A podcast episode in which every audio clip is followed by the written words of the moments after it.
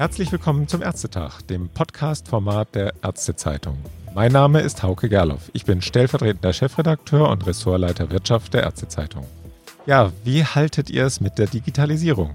Diese Frage stellt zurzeit regelmäßig das IGES-Institut einer repräsentativen Stichprobe der Vertragsärzte im Auftrag der KWV. Das Praxisbarometer Digitalisierung gibt dann einen Einblick über den Stand der Digitalisierung in den Praxen. Das Ergebnis des Praxisbarometers Digitalisierung 2020, das vor kurzem vorgestellt worden ist, es tut sich was in den Praxen. Viele Abläufe werden umgestellt, aber an vielen Stellen hapert es auch noch, etwa bei der Kommunikation, Ärger mit der Telematikinfrastruktur. Aber wie immer, wenn man solche Studien liest oder auch hört, dann stellen sich weitere Fragen. Und um Antworten zu bekommen, begrüße ich jetzt den Dienstleister der Kassenärztlichen Bundesvereinigung für das Praxisbarometer, Dr. Martin Albrecht, Geschäftsführer und Bereichsleiter Gesundheitspolitik im IGES-Institut. Guten Morgen, Herr Dr. Albrecht. Guten Morgen, Herr Gerloff. Ja, Herr Dr. Albrecht, als Gesamtergebnis des Praxisbarometers ob die Ärzte die Digitalisierung gut finden, wollen wir das mal so salopp zusammenfassen, lässt sich einmal mehr ein typisches Ja-Aber festhalten. Ärzte sind grundsätzlich der Digitalisierung gegenüber aufgeschlossen, aber es gibt Bedenken zur Sicherheit, zur Störanfälligkeit, zur Praktikabilität. Das haben wir schon öfter so gehört. Was ist denn für Sie das Ergebnis im Praxisbarometer, das Sie am meisten überrascht hat? Ja, Herr Gerloff, wir haben nicht nur erhoben, wie die Ärzte und Psychotherapeuten die Digitalisierung finden, sondern auch, wie stark die Digitalisierung tatsächlich in den Praxen verbreitet ist. Und hier ist es so, mich überrascht hat doch die schnelle Umstellung vieler Praxen auf telefonische oder auch Videosprechstunden im Frühjahr zum ersten Hochpunkt der Covid-19-Pandemie. Ja.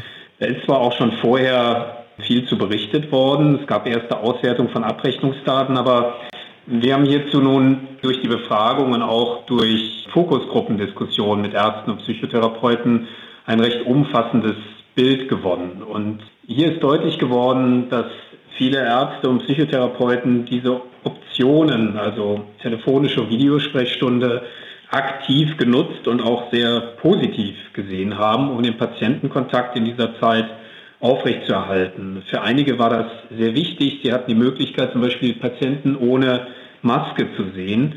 Und von Psychotherapeuten haben wir auch erfahren, dass es durchaus Vorzüge auch hat, den Patienten in der häuslichen Umgebung zu sprechen.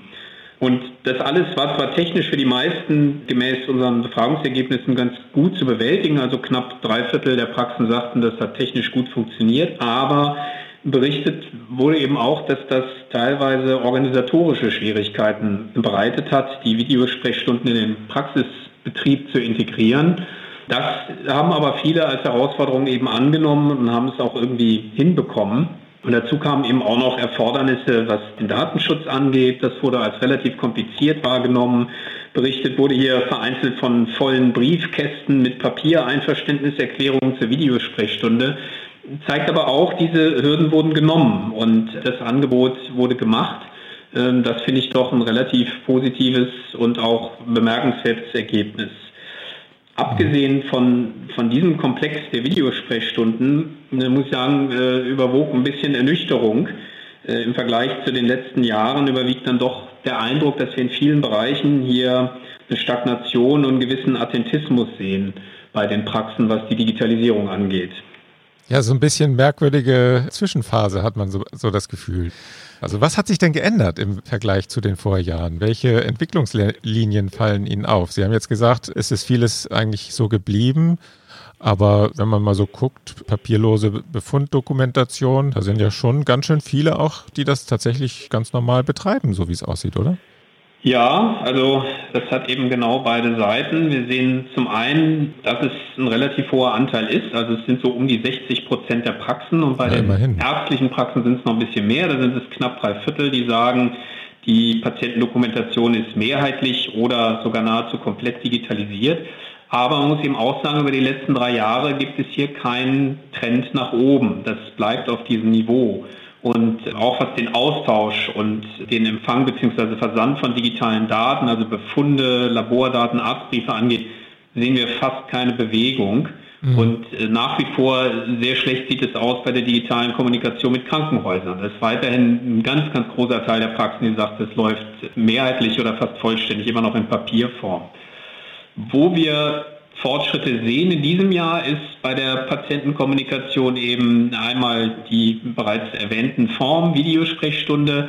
Was wir mehr sehen noch als Fortschritt ist die Kommunikation mit anderen Praxen. Also hier hat es zwar auf niedrigem Niveau, aber doch einen sehr deutlichen Anstieg gegeben bei der Nutzung von Videokonferenzen mit Kollegen. Da ist also der Anteil von nur 1% im Jahr 2019 auf 12% gestiegen. Wie gesagt, immer noch äh, relativ überschaubarer Teil, aber der Anstieg ist doch bemerkenswert. Mhm. Was wir auch gesehen haben, vielleicht als Fortschritt noch parallel zu der starken Zunahme der Videosprechstunden, ist, dass das einhergeht auch mit einer positiveren Bewertung der Fernbehandlung, ohne dass man unmittelbaren Patientenkontakt vorher hatte. Also das waren ein Drittel der Praxen, die sagen, sie sehen das durchaus positiv als Option und das waren im letzten Jahr nur gerade mal ein Fünftel der Praxen. Also da hat es auch eine gewisse Bewegung gegeben. Mhm. Die elektronische Kommunikation ist da ja ein großes Thema. Das hatten Sie ja jetzt auch schon aufgegriffen. Und zwar sowohl zwischen Ärzten, aber auch eben mit Patienten. Also wenn ich jetzt selber mal überlege, ich bin ein ganz normaler Patient, der auch gelegentlich zum Arzt geht und ja, also aus Sicherheitsgründen wollen Ärzte eigentlich nicht über E-Mail kommunizieren. Also wenn ich auf die Websites gehe, finde ich manchmal nicht meine E-Mail-Adresse. Und wenn ich in, ins Praxisbarometer reingucke, dann sind es doch 61 Prozent ist E-Mail die am stärksten genutzte Kommunikationsart mit Patienten. Gefolgt von Chatdiensten, auch schon relativ hoher Anteil. Äh, aber Patienten-Apps oder sowas der Richtung, das spielt noch überhaupt keine Rolle. Kommt da jetzt aus Ihrer Sicht durch die digitalen Gesundheitsanwendungen, kurz DIGA, aber auch dann vielleicht über die Telematikinfrastruktur mit dem Kommunikationsdienst KIM, also über die Telematikinfrastruktur Bewegung rein? Denn digitale Gesundheitsdaten werden ja nach Ihrer Umfrage durchaus von vielen Ärzten auch als hilfreich angesehen. Ja, also zunächst zu dem, was Sie zur E-Mail gesagt haben, das ist richtig, aber wir können natürlich nichts über die Inhalte der jetzigen E-Mail-Kommunikation sagen. Da, das wissen wir nicht. Und man muss einfach davon ausgehen, dass, dass hier die Einhaltung des Datenschutzes dazu führt, dass das mögliche inhaltliche Spektrum dieser Kommunikation hm, teilweise stark beschränkt ist. Wir denken auch, dass die KIM, also der Kommunikationsdienst, äh, der neue, die die Übermittlung von medizinischen Daten beflügeln könnte. Wichtig ist, dass sich eben KIM gut in die Primärsysteme der Praxen integrieren lässt. Allerdings muss man auch sagen, KIM ist erstmal nicht für die Kommunikation zwischen Patienten und, und Ärzten bzw. Psychotherapeuten gedacht, sondern erstmal für die Kommunikation unter den Praxen selbst. Und wichtiger für die Kommunikation Arzt-Patient wird ja dann die elektronische Patientenakte sein. Ja. Und da können ja Ärzte dann zukünftig auch über die EPA Dokumente mit Patienten digital teilen und austauschen. Und dort können dann auch Ergebnisse aus den, aus den DIGAs abgelegt werden.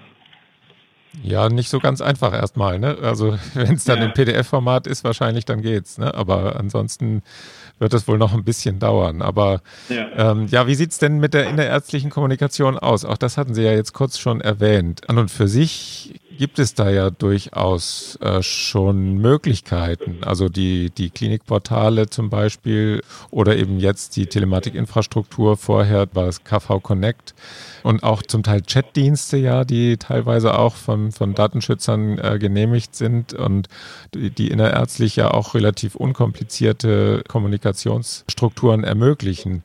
Aber so richtig groß benutzt wird es ja noch nicht. Was hat sich da ergeben aus der, äh, wenn man das in den Zahlen sich nochmal genauer anschaut? Also zunächst können, können wir diesen Befund auch in diesem Jahr wieder eindrücklich durch die Befragungsergebnisse bestätigen. Äh, unter den Arztpraxen sagen fast 60 Prozent, dass ihnen die digitale Übertragung von Arztbriefen im Praxisalltag am meisten helfen würde.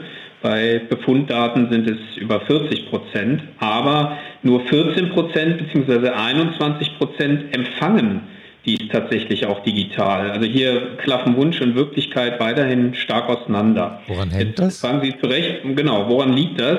Wir denken, das liegt daran, dass es im Moment eben noch keine Standards gibt und das die Verbreitung hemmt. Und äh, da könnte natürlich ähm, der Kommunikationsdienst KIM die Verhältnisse in Zukunft grundlegend ändern. Denn es wird dann den, den Praxen ein, ein sicheres Nachrichtensystem zur Verfügung stehen, das von allen Ärzten, Apotheken, dann auch Krankenhäusern, Körperschaften und sukzessive dann auch weiteren Leistungserbringern im Gesundheitswesen genutzt werden kann.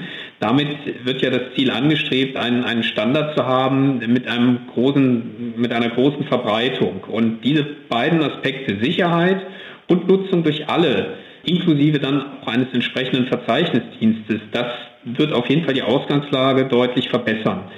Ob das dann auch tatsächlich sofort zu einer starken Verbreitung und Zunahme der innerärztlichen digitalen Kommunikation führt, das muss sich dann eben erst erweisen, wie praxistauglich diese Systeme sind und wie gut die Ärzte dann damit auch umgehen können.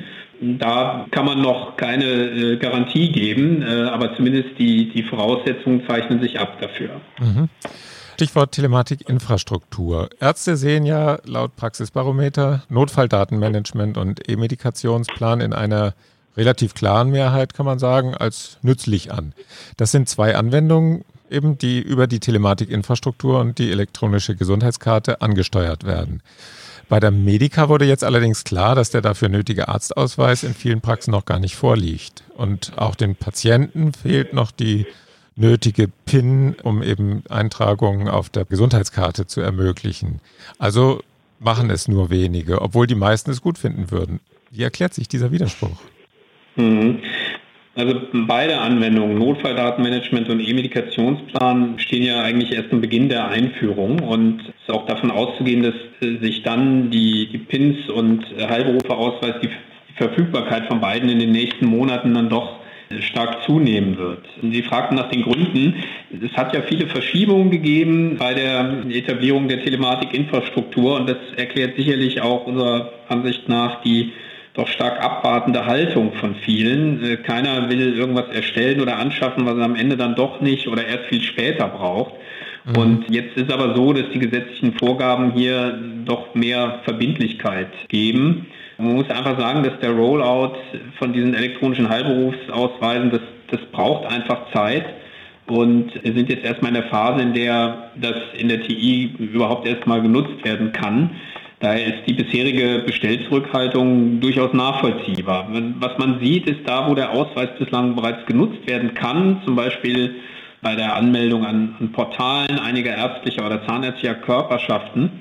Da sieht man schon eine recht hohe Verbreitung. So, und beim, beim Medikationsplan vielleicht noch kurz dazu ist es ja so, dass es geht ja um den bundeseinheitlichen Medikationsplan, der wird ja im Moment auch noch in Papierform ausgestellt und es, es gibt auch noch kein einheitliches Vorgehen, den mhm. Medikationsplan Patienten auch elektronisch zur Verfügung zu stellen. Es gibt da lediglich vereinzelte Angebote, Apps oder Gesundheitsakten. Also da fehlt ja bisher auch noch der Standard und zukünftig sollen aber die Inhalte dieses bundeseinheitlichen Medikationsplan dann auf der elektronischen Gesundheitskarte gespeichert werden und dann wären sie ja auch für den Patienten digital zugänglich. Und wir, wir gehen davon aus, dass viele Praxen derzeit sozusagen dieses elektronische, so auch in unserer Befragung, auch darunter subsumieren, dass sozusagen das elektronische Abbild dieses Medikationsplans als, als PDF-Datei zum Beispiel im Moment noch dazugezählt wird.